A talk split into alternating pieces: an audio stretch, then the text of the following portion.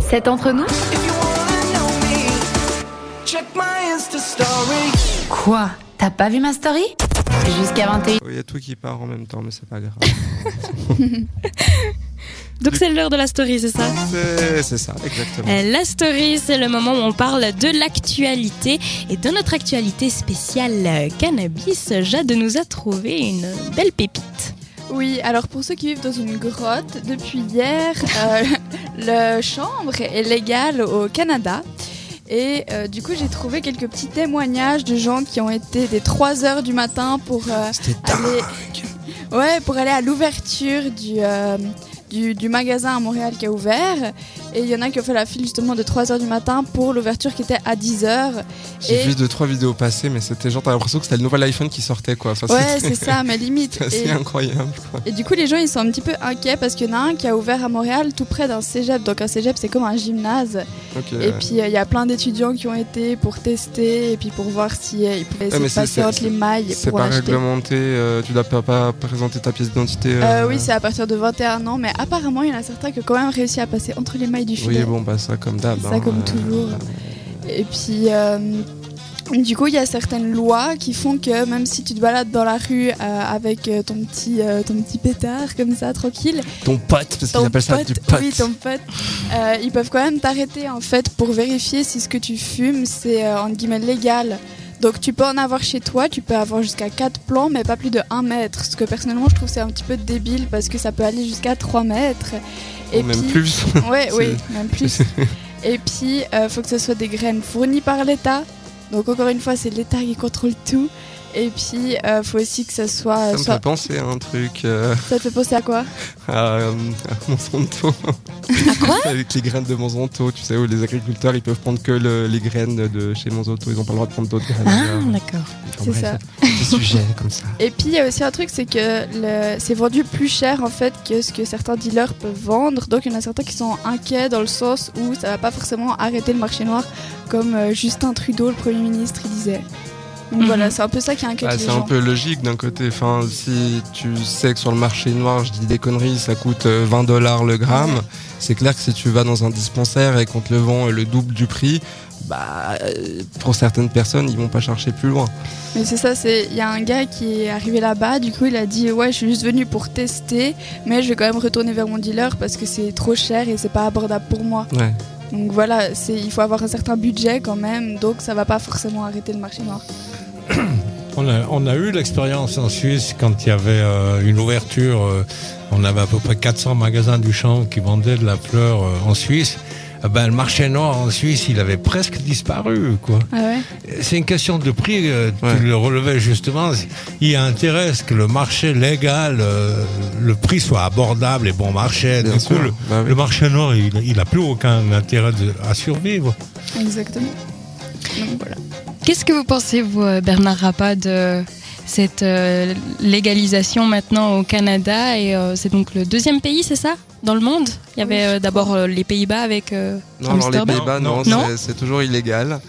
Ah, c'est toujours illégal, alors C'est- pardon. C'est toujours illégal, ouais. Ok. ouais, ouais. Et les, les coffee shops en Hollande se, se fournissent de manière illégale. euh, Enfin, c'est au- autorisé. enfin, Pourtant, c'est- quand on survole avec l'avion euh, ce pays, on voit tous des champs illuminés de nuit. Ouais, mais non, c'est c'est toujours illégal. D'accord. Ouais. Intéressant.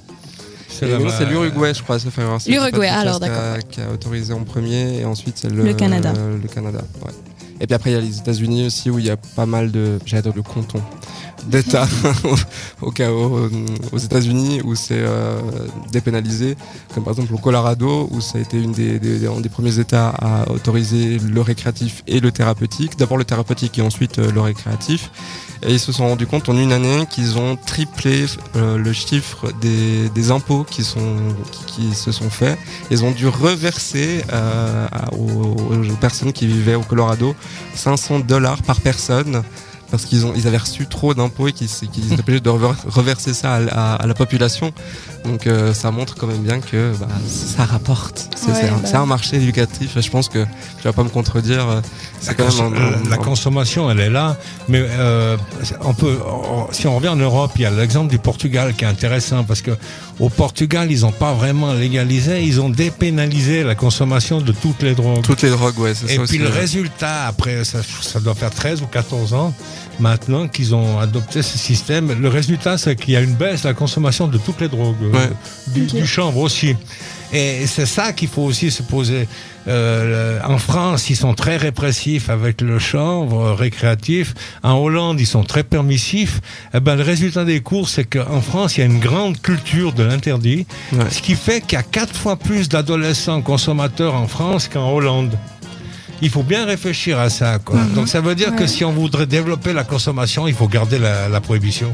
Il n'y a rien de tel pour doper la, la- la- pour doper la consommation. Du coup, c'est un peu contre-intuitif. On pense qu'en interdisant comme ça, on, on va éloigner euh, ce, ce problème. Mais en fait, c'est justement le goût de l'interdit qui nourrit un petit peu euh, cette problématique et surtout, ben, du coup, les jeunes. Et aussi pour les adolescents, ils ont envie de défier euh, ce qui est Mhm. interdit. C'est ça, évidemment. Passer par-dessus les lois. Donc, on peut se demander quels sont ben, justement les avantages à, à légaliser et à dépénaliser ben, le, le chanvre en Suisse. Ça permet à l'État de contrôler ce marché puis d'encaisser des taxes. hein. Je pense qu'en Suisse, euh, l'État il aurait au moins un million à, économiser euh, en, en réglementant ce marché parce qu'il n'y a pas seulement les taxes qu'on va encaisser, mais il y a les prisons qu'on va vider, il y a les Ouais. frais de, de répression qui, qui vont diminuer énormément. Hein. Je sais que si on, on regarde les condamnés du chanvre, ils ont toujours d'autres chefs d'accusation parce que les juges s'arrangent bien pour multiplier les chefs Mhm. d'accusation. Mais il faut savoir que quelqu'un qui fait un trafic illégal de chanvre récréatif, eh ben, il va forcément euh, en vendre puis encaisser l'argent. Et ça, c'est déjà blanchiment d'argent. Mhm. Donc c'est déjà un deuxième chef d'accusation. Mais si on prend tous les condamnés du mois, j'ai fait suffisamment de prison pour me rendre compte que il y a, en Valais, on avait à peu près le, le 55-60% des, des condamnés qui étaient là à cause des drogues. hein. C'est Ah ouais. c'est énorme, énorme. Et c'est en fait c'est l'endroit aussi le plus facile pour se procurer toutes sortes de drogues.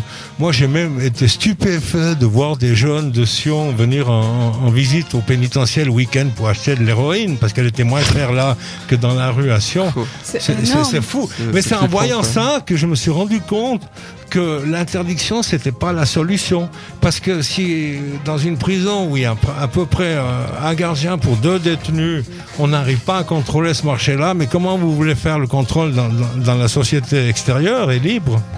Même au sein de la police, moi j'ai eu un cours en, psychologie avec euh, Olivier Guignat euh, qui nous avait donné ce cours et c'est quelqu'un qui euh, bah, ne voulait pas forcément que tout le monde se drogue, mais qui était pour, si je me souviens bien de ses cours et je ne veux pas trahir sa pensée, mais qui, voulait la légalisation pour justement bah, pour que ça soit un problème en moins pour la police, que ça soit ben, réglé et que ça soit pas un, un danger à travers ben, ce marché noir qui apporte toutes sortes de complications que, qui en final euh, ne résout pas le, le problème et au contraire en apporte d'autres. Donc euh, même au sein de la police, il peut y avoir Olivier des... Guéna, c'était un visionnaire et je, reste, et, et je regrette sa disparition. Je regrette aussi. Parce que des gens comme lui, on, en- on en a besoin. quoi. C'est vrai que euh, quand on a voté sur le chanvre en Suisse, là, le- la Fédération nationale de la police, elle était pour la réglementation. Mais la majorité des policiers préféraient s'occuper de- des drogues dures, des drogues à problème, plutôt que de, courir après des fumeurs de joint. hein. Bah Mhm. oui. Ouais, C'est logique. Et d'ailleurs, au Canada, euh, vu qu'il y a cette législation qui est passée, tous ceux qui ont été en prison à cause de ça, leur dossier va être évalué et pour la plupart, ils vont pouvoir sortir. Bon, Donc c'est plutôt une bonne nouvelle du coup. Oui, en Californie, il y a un projet de loi aussi pour, euh, pour euh, enlever les, les, les condamnations euh, sur le casier judiciaire. Ouais. Ben, J'espère qu'on fera comme ça avec moi aussi. Parce que du coup, est-ce qu'on peut quand même expliquer un petit peu ton parcours? C'est vrai que tu as été condamné euh, il y a déjà euh, pas mal d'années, hein, quand même. C'était il y a. C'est- 2006, c'est ça? difficile de résumer, mais disons, j'ai commencé à cultiver du chanvre en 71. Donc Mais- ça, c'est à tous tes, tous tes mais de, débuts. de façon euh, vraiment petite et pour ma, pour ma consommation privée. Ouais. Et en 93, là, j'ai explosé avec une culture euh, que j'ai médiatisé, qui était avec contrat et tout, et c'était pour de la tisane. Oui. Et ça fait énormément de bruit. euh, ça fait énormément de bruit. C'est là que j'ai vu que, au niveau médiatique, le chant, c'est quelque chose de, de- de- qui cartonne. Quoi. La, la vedette, c'est lui, c'est pas moi. Et puis après, euh, donc, euh, comme je me suis laissé médiatiser, je me suis aussi laissé mettre au centre de la cible.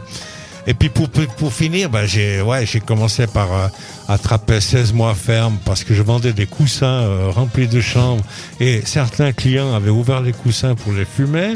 Nickel. Bon, mais ok, mais je veux dire, on, Ça, on c'est a jamais- problème en même temps. on on n'a jamais vu un coutelier être condamné parce qu'il a vendu un couteau à quelqu'un qui a, qui a, qui a fait Ouais, du mal avec le couteau. Euh, marchand d'armes, c'est la même chose. hein. Et puis après, euh, j'ai continué mon combat avec la coordination suisse du chanvre, avec l'association suisse des, des cultivateurs de chanvre, etc. Puis pour finir, eh ben, ils m'ont fait un méga procès où j'ai attrapé 5 ans et 8 mois. C'est Et puis pendant que je faisais ma peine, ils m'ont encore rajouté 12 mois. Donc euh, j'ai dû faire d'une traite une peine de, de 6 ans et 8 mois. Ben, ça m'a permis de, par exemple, d'écrire mon livre, euh, Mhm. hein, Pionnier aux éditions Favre. C'est- Pour moi, c'était génial. euh, pas de téléphone, pas, pas de dérangement. Je pouvais écrire à longueur de journée. C'est un c'est- mal pour un bien. Non, c'était un endroit idéal pour, pour l'écriture, je dois dire. Après, tu t'es quand même battu, t'as fait une grève de faim aussi. Ah mais euh, chaque fois qu'on m'a enfermé, euh, j'ai fait des grèves de la faim et puis euh, à, à chaque fois on m'a sorti. Puis la dernière c'était vraiment la, la plus longue que j'ai fait dans, de ma vie. Hein. Ouais. Ils ont Ouais, dit à partir de- on À partir de, de 90 jours, euh, j'avais chaque jour des médecins, des professeurs, des spécialistes et tout qui venaient me voir parce qu'ils pensaient que je passerais pas la nuit. Et puis j'ai tenu 120 jours. J'ai j'ai tenu 120 jours avec de l'eau. quoi. Je, suis encore tout étonné moi. Ouais. C'est pour ça que ma- actuellement mon corps ne me, ne me fait C'est plus le contre-coup. confiance. Alors il fait des réserves, il a peur que je recommence à faire le, le singe. Au cas où. Bon, on on va repartir un petit peu en musique. N'hésitez pas à réagir, à donner votre avis, euh, que ce soit sur WhatsApp 078 700 4567 ou sur les réseaux sociaux. Instagram, Facebook, Snapchat. Voilà. Je crois qu'on a tout dit. C'est ça. Et il nous manque que le nom de l'artiste qu'on va se mettre dans les oreilles. Alors, ouf. Tu- tu veux vraiment que je donne le nom de l'artiste? Mais bien sûr. Alors, vous êtes prêts? Parce que alors c'est imprononçable. Kakmangdakset. D'accord. Alors pose Voilà. ce joint tout de suite. Seulement. Non, non. Non, mais je vous jure, c'est imprononçable. Je peux juste vous dire le titre, c'est euh, Young You. Voilà, c'est tout de suite sur cette radio. Entre nous. avec Didier, Jade et Sarah.